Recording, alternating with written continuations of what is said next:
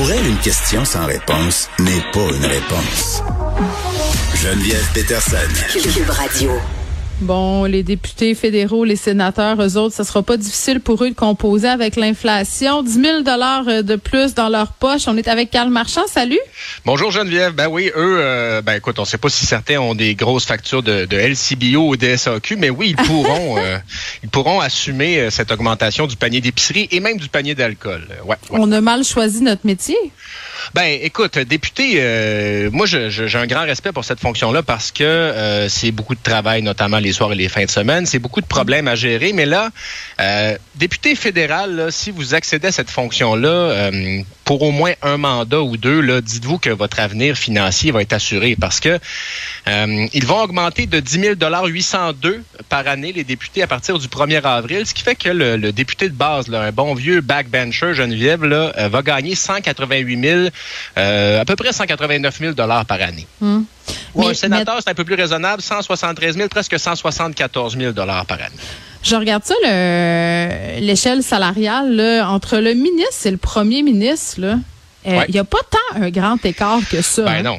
Ben, le, le ministre, quand un même ministre, spécial. donc, euh, ouais, un ministre va aller atteindre, là, va, va atteindre à peu près 281 000 dollars euh, avec ces, ces augmentations qui vont s'appliquer à partir du 1er avril. Puis le premier ministre, lui, va euh, gagner à peu près 370 000 dollars. Donc la marche est pas très haute, euh, en effet, entre ministre et premier ministre. Mais euh, ce qui m'interpelle là-dedans, parce qu'il y a la Fédération canadienne des contribuables qui a fait un sondage là-dessus qui dit que 79% des répondants s'opposent à une augmentation des députés. Puis depuis 2005, cette augmentation-là, on a voulu dépolitiser le salaire des députés, ce qui fait qu'il y a une politique qui est en place depuis 2005 qui fait que au 1er avril chaque année, les députés sont augmentés.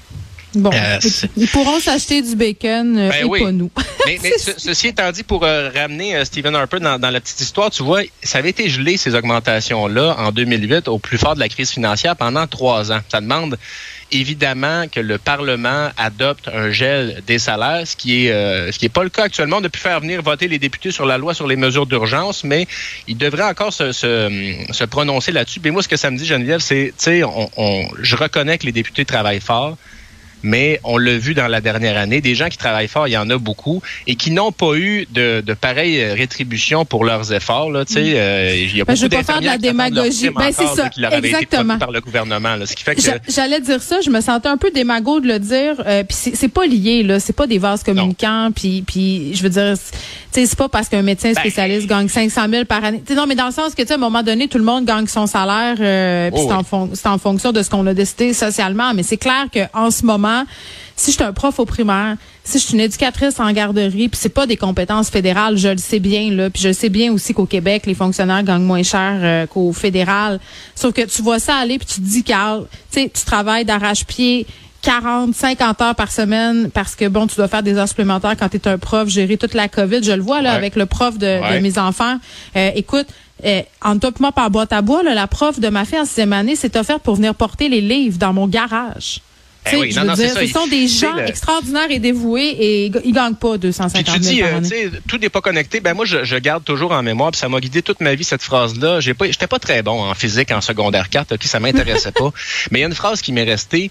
Tout se perd, euh, rien ne se perd, rien ne se crée, tout se transforme. Ce qui fait que, oui, je veux bien, là, c'est pas une raison de mal payer les députés parce qu'il y a des profs mal payés ici, mais ça reste que c'est de l'argent qui est au fédéral, qui est pas au Québec, parce qu'il y a encore une certaine forme de déséquilibre fiscal entre le, le fédéral et les provinces. Ce qui fait que, euh, moi, je me dis, là, euh, à 163 000, bientôt 174 000, un sénateur va amplement avoir euh, une rétribution honorable pour une fonction qui est non élue. On s'entend, là, tu sais. Euh, je pense simplement que c'est une hausse assez importante, une hausse à laquelle la population n'a généralement pas accès, que ce soit dans le secteur privé, secteur public.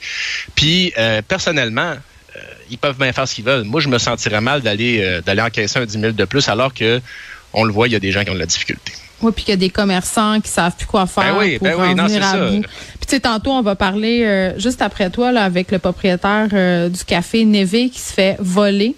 Sais, sur ses étals, là, Ah. du vin puis du café.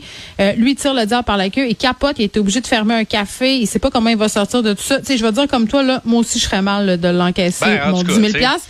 Mais on le sait que, bon, c'est pas de la faute de ces gens-là non plus en même temps. Donc, j'ai de la misère un peu à leur jeter la pierre. Ils font pas pitié. Non, mais c'est parce qu'à un moment donné, on a dépolitisé ça, puis bon, il y a une, augmentation par année, mais ultimement, c'est la Chambre des communes qui va voter sur ce processus-là. Donc, tu, tu, te prononces sur euh, ta propre paye. Euh, tu sais, je veux dire, à Québec, bon, quand on était en plein, euh, oui, on a des conflit les employés des maires, les ben, élus sont augmentés, tu sais, fait que, Ben oui, ben Bruno Marchand, baisse de salaire. Catherine Fournier, baisse de salaire de leur plein gré parce qu'ils trouvaient que ça avait pas de bon sens. Donc, c'est sûr qu'à un moment donné, tu as le libre arbitre aussi, puis tu dois ben, l'avoir quand tu es ministre, quand tu es député. Bon, puis le premier ministre, après ça, est-ce que son salaire est justifié? Je ne sais pas. Là, je trouvais que le, salaire de François Legault au Québec, c'était pas une terre en bois de bout pour les fonctions qu'il occupe, surtout en ce moment. Non, non, c'est sûr. Mais bon, qu'est-ce que tu veux? Je pense pas que M. Legault fasse pitié non plus. Là. Je pense pas qu'il ait besoin de son salaire de premier ministre pour se payer une retraite. OK, Carl, bye bye. Hey, bye!